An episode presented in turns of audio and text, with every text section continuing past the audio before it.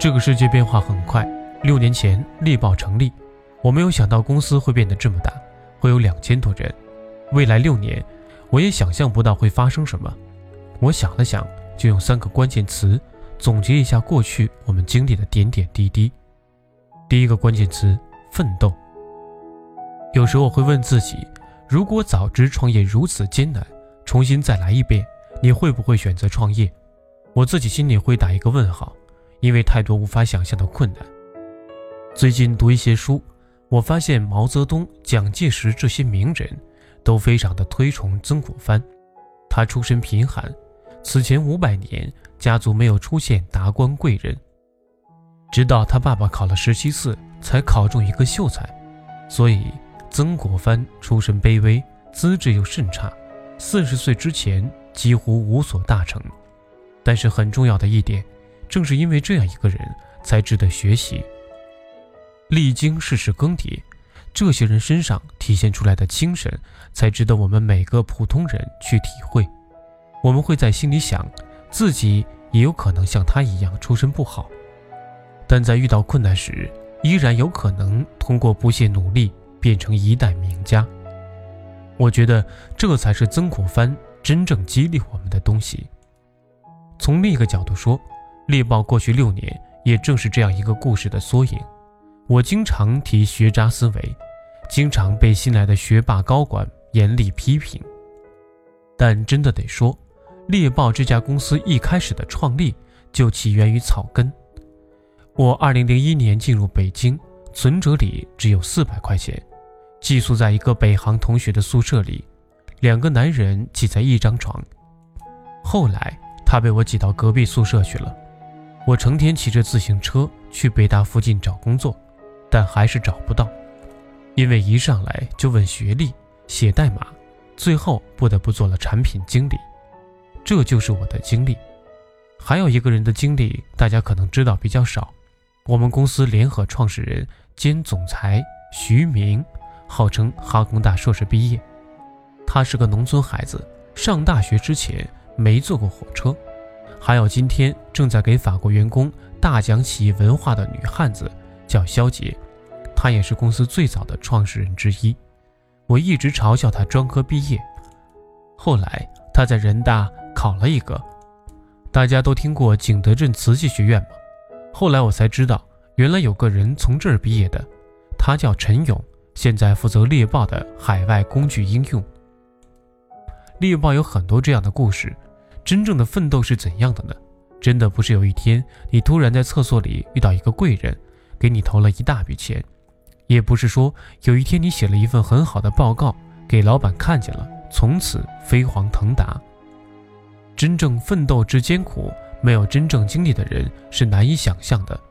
所以，猎豹过去六年其实就是奋斗的六年，一群不怕死、不服输的人共同奋斗的六年。我们不仅有艰苦的经历，还面临巨大的压力，最困难的时候。整个行业都认为我们是腾讯的铁裤衩、马前卒，别人的炮灰，几乎所有人都这么认为。你们就是一个棋子，你的任务就是打响集结号，还有很多贬低的话，从个人到公司，对我们全面围追堵截。有一天，我突然想起《指环王》里的情节：甘道夫打炎魔，摔下悬崖，粉身碎骨，复活后。从灰袍巫师升级成了白袍巫师，我在想，每个人奋斗的历程都是如此，置之死地而后生。所以，过去六年，正是这样一群猎豹人，在困难面前不言败的精神，赢得了成绩。也有运气在，但核心是精神，我们挺过来了。按理说，我也老大不小了。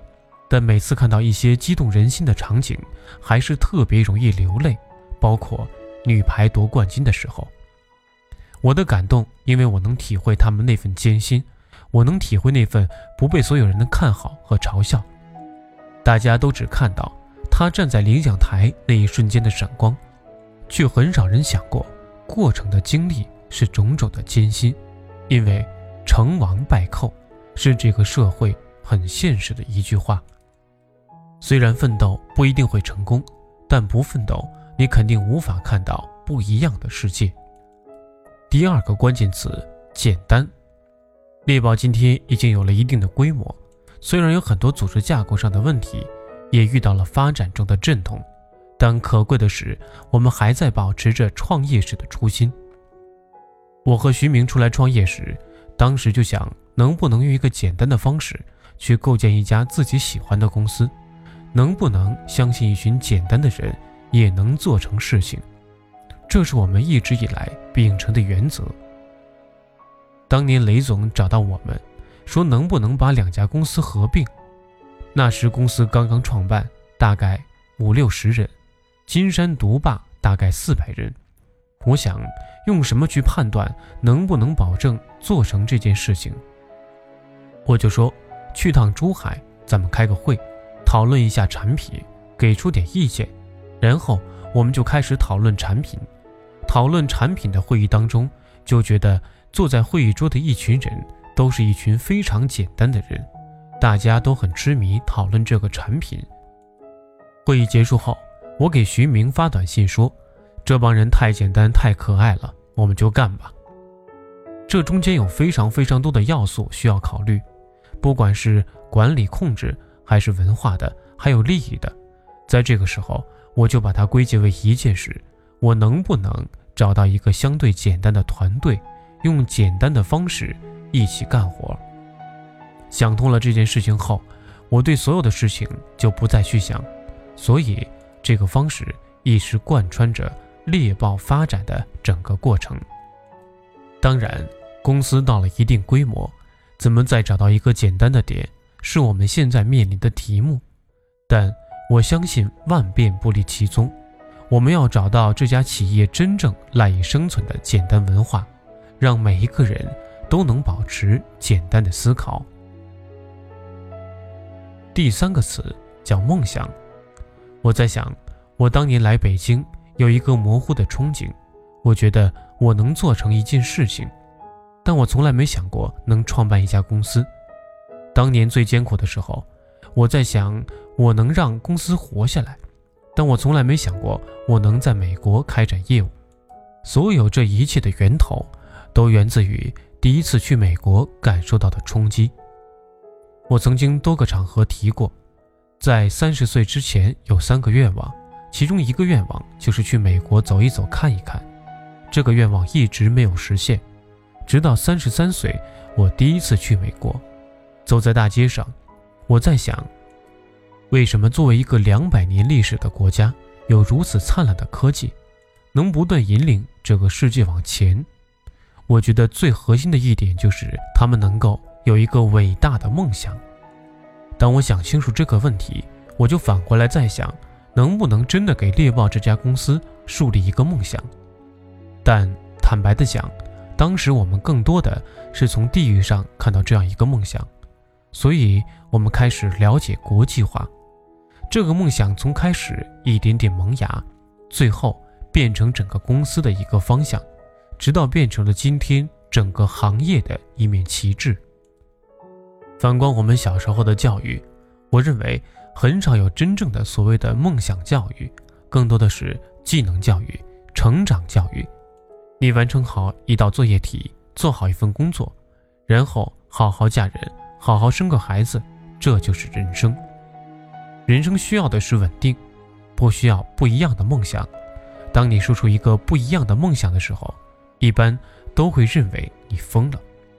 这是我们这一代人的缺失，正是这种缺失。才导致了今天我们在很多地方不断去模仿，不断去追随。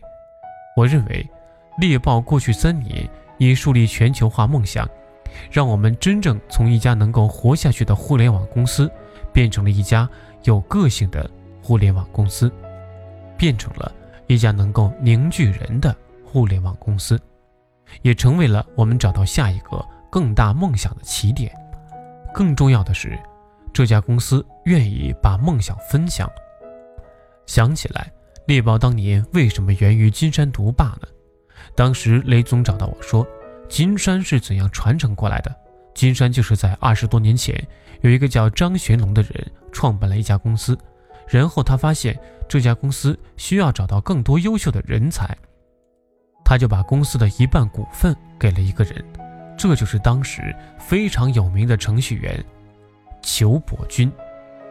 然后，裘伯君在公司需要找到更多优秀的人才的时候，招了一个大学生，这个大学生叫雷军。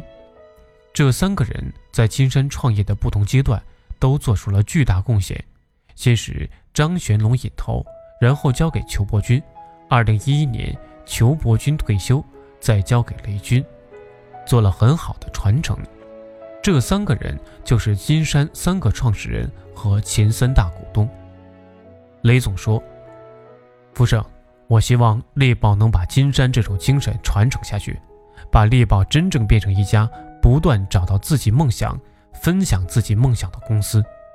这一点和我自己的人生哲学非常契合。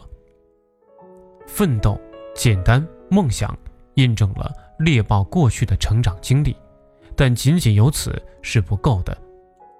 曾经有一段时间，我一直想。”公司没有上市多好，我会多么快乐地做着产品，不为一个个数字所累。因为从公司的基本面上看，六亿多月度活跃用户，每个季度收入增长，无论从哪个角度讲，猎豹都是一家很优秀的公司。但当公司上市，它变成一个透明的实体，它的股价就成为大家评论里的简单粗暴的标志。坦率的讲。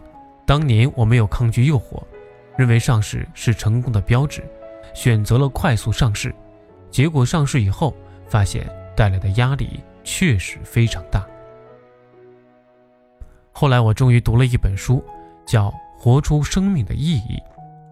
作者当年进过奥斯维辛集中营，他所有的亲人都去世了，集中营里所有的犯人随时面临可能死去的状况。这个时候，他得到一个非常大的启发，就是人真正的本质不是希望，而是意义。人总是会死的，希望总会破灭，但只要你认为你的人生每一天都有意义，你才能去面对你经历的所有痛苦。坦率的讲，猎豹上市后，曾让我们有段时间专注股票和市值，忽略了猎豹真正的使命。也让我们的产品在组织结构上注意力不够，忽略了潜在问题。而现在这一次股价跳水，不正是让我们放下包袱的最好机会吗？也许每一次成长都需要你不断蜕皮，不断去否定自己的过去。本质上，它和六年前我经历的对手抹黑、打击没什么不同。为什么我会经历这些呢？如果你不把它看成是个打击，而是一种给予和礼物，你会发现，你经历过很少有人经历的这种痛苦，你就能成长更快。反过来想，这是一个成年礼。马云当年说：“如果一个伟大的公司不死过两三回，是不可能伟大的。”包括小米遇到各种各样的诋毁时，为什么如此坚挺？一家公司前进的过程中总会摔跤，摔得早就学得早，很少有一帆风顺的。核心是你如果认知到自己经历的每件事情都有意义，你就可以重新思考。从更大程度上来说，这对猎豹是件好事，对所有人的经历来说也是一件好事。当然，在这个过程中会有很大的变化。忘记过去。一个人最难的是忘记。我们能不能忘记过去所有的荣耀？这和你有什么关系呢？它都发生在过去。不管猎豹上市，不管国际化做成什么样子，它只属于过去。也不管今天遇到多少困难，那些困难和今天要做的事情，并没有什么真正的联系。我总在想，为什么今天大家反而变得忧国忧民？反而变成了充满疑问和质疑呢？如果真的把时间往回拉一年，他会比我们在紫金豪庭那个小屋子更困难吗？那个时候是这个月的工资发完，下个月就没有了。他会比我们在珠海一起寻找这家公司的出路更难吗？那个时候是每个月的收入往下降，每个月都有重要的人离开，竞争对手不断穷追猛打，最惨的时候。一个月大概只有七八百万的收入，今天每个月的收入都好几个亿。如果说人才，今天猎豹的人才厚度远远大于两三年前。昨天我跟同事讲，过去半年我招的博士数远远超过去年十年可见的博士数。所有这些都是因为我们只记得曾经多么了不起，今天遇到多少困难。这艘船虽然遇到一点问题，但它已经是个有甲板的船，已经有很多的船员和水手。这个时候的能量比以前不是强大一两倍，而是五倍、十倍。核心就是我们要想好自己要干什么。所以我提到一个词。叫再创业。我曾经说过，公司有个问题叫上市太早，公司核心业务没有特别强壮之前，太早上市导致过早的追求财报，等到真正上市以后，才理解很多人说的被华尔街绑架。但今天我不这么说了，因为我认为上市无所谓早晚，上市只是前进中的一个脚印而已，没有上市。你可以把事情先做好，上市后你一样可以把事情做好。影响你的不是上不上市，影响你的是自己的心态。人工智能是下一个风口。去年年初，我开始思考整个行业下个阶段的发展机会。我慢慢发现，以前很多困难的软件技术居然都被实现了，包括人脸识别、动作识别、辅助驾驶。后来，我顺着这个现象看到了深度学习和人工智能可能潜藏机会。人工智能就像互联网一个巨大的新浪潮，有人定义整个社会经历的三大浪潮：工业化、信息化、智能化。这个定义非常精准。今天我最担心的是什么？是我们看待人工智能，就像当年传统企业。看待互联网一样，不就是个网页吗？人工智能不是简单的一个神经网络，也不是用一个新的函数代替一个旧的函数。人工智能是对整个产业重新的塑造，是对我们整个思维方法重新的塑造。我曾经说过，人工智能不仅是我，也是猎豹的下一个胜负手。新的使命，我们要让这个世界变得更加聪明。当然，第一步是要让手机变得更聪明，不仅仅是更快、更安全。当你处在世界的任何一个角落，打开手机时，猎豹就会给你喜欢的内容。我们一定要有这样的使命，用技术去完成整个业务的构建。我会营造一个平台，让更多热爱技术的人成为猎豹的中坚力量。过去十年，互联网。一个成熟的通信技术完成了对产业的革命。今后十年，人工智能有机会为像猎豹这样有六亿月活用户的公司插上飞跃的翅膀。这家公司的性质是什么？我觉得核心还是做产品、供技术。我们不可能去搞什么 O2O 或者互联网金融，我们还是希望用人工智能去实现猎豹未来十年、二十年的一个新使命。让世界变得更聪明，我们一定能抓住这个风口，忘掉过去，重新创业，秉承奋斗、简单、梦想的精神，一起向前。猎豹六周年，做不忘初心的自己。以上就是本期演讲还原的所有内容，感谢您的关注和收听。获取更多实用内容，欢迎关注笔记侠微信公众账号。同时，你也可以搜索 QQ 群二五五二四五三二五来和我们联系互动。我们下期再见。